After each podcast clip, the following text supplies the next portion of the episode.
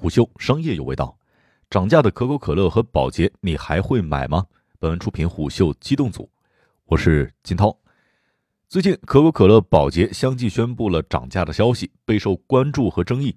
具体情况如下：据俄罗斯卫星通讯社的报道，美国当地时间四月十九号，由于原料价格的大幅上涨，可口可乐公司称打算提高产品售价。二十一号，宝洁宣布将从今年九月份开始提高婴儿产品、成人纸尿裤和女性护理用品的价格，涨幅可能会在百分之五到百分之九之间。这些品牌宣布涨价之后，话题一度上了热搜，国内网友纷纷称：“国货不香吗？不喝可乐也行，涨价就换别的家。”对于涨价的原因，可口可乐和宝洁方面给出的回应基本上是一致的。一方面，因为其所生产产品的原材料大宗商品的上涨。另一方面，则是受到通胀上升因素的影响。显然，就以上这些公司给出的说法，从评论来看，网友并不买账。但是在热烈讨论可口可乐、宝洁涨价的事情吃瓜之余，我们需要了解一下，我们是不是要在亚太区中国市场涨价呢？假如是在中国区涨价，真实原因是不是因为原材料等成本上涨所导致的呢？涨价之后，国内消费者还会不会为其买单呢？首先，关于可口可乐和宝洁涨价这事儿肯定是真的，但是不是会在中国的市场涨价呢？先来看可口可乐，可口可乐的董事长兼 CEO 詹姆斯·昆西在一次采访当中说，由于原材料成本的上涨，公司打算提高产品的售价。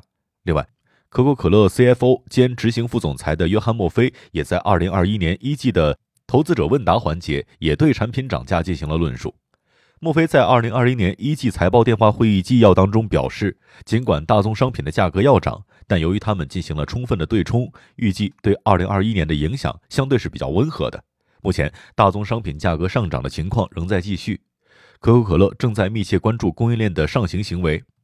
可口可乐方面预计，二零二二年时商品价格将上涨，为此他们将采用不同规格的包装，以让消费者有不同的价格选择。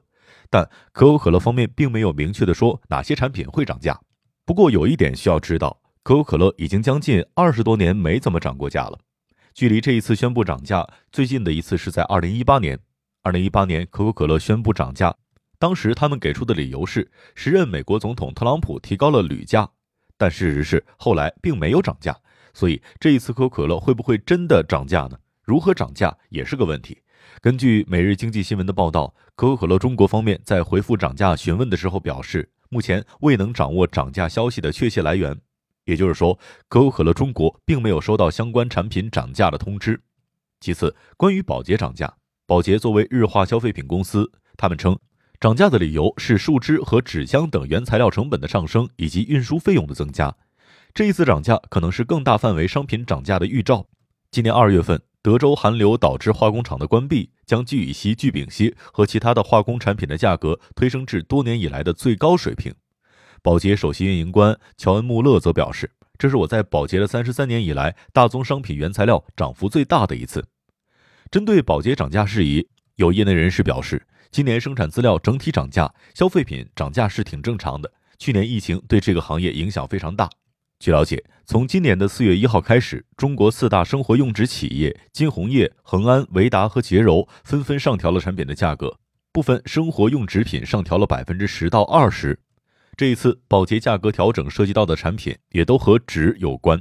穆勒表示，公司在涨价的同时，还希望能够改进产品，增加产品的性能，以便让消费者感觉到更加的物有所值。这次涨价将在今年九月份生效，涉及婴儿产品、成人纸尿裤和女性护理品牌。不同的产品涨价幅度有所不同，一些商品的价格涨幅可能会在百分之五到九之间。跟可口可乐一样，在产品涨价的方面，保洁方面也并未表示具体涨价的地区。中国食品行业分析师朱丹鹏分析，可口可乐调整价格很正常。作为一个世界性的品牌，他看的是全盘考虑。中国市场现在已经复工复产，商复是好的，又没有疫情。当然，按照可口可乐公司以往的表现，它也有一种可能是不涨。以今年举例来说，如果美国地区除中国以外的地区今年五月份涨价，中国市场十一月份涨价，这也是有可能的。对于可口可乐、宝洁涨价的真实原因，也在一层一层的揭开。相关人士告诉虎嗅，可口可乐和宝洁涨价背后都有一个考量，这两家公司都是美国本土公司。他们出发点虽然不是一样，但也是非常的雷同的。肯定有一定的普遍性或者一点的共同点，如当地的通货膨胀或者受疫情影响，影响收益出现了问题等等。根据第一财经的报道，清华大学国家金融研究院院长朱民认为，美国经济的现状是拜登过热。通过一点九万亿的强刺激，美国经济今年超强发展，预计美国经济增长在百分之六到七。但是根据模型计算，美国经济潜在增长率为百分之二点五到百分之二点六左右。所以从今年美国第二季度末、第三季度开始，美国经济就超过了潜在的经济增长，而且已经超过了三个百分点以上。所以美国经济过热是不可避免的。过热以后会引起通货膨胀的变化，特别是通货膨胀预期的变化。那么，就可口可乐和宝洁这样的国际型大公司来讲，他们在中国市场都拥有着非常高的市场份额。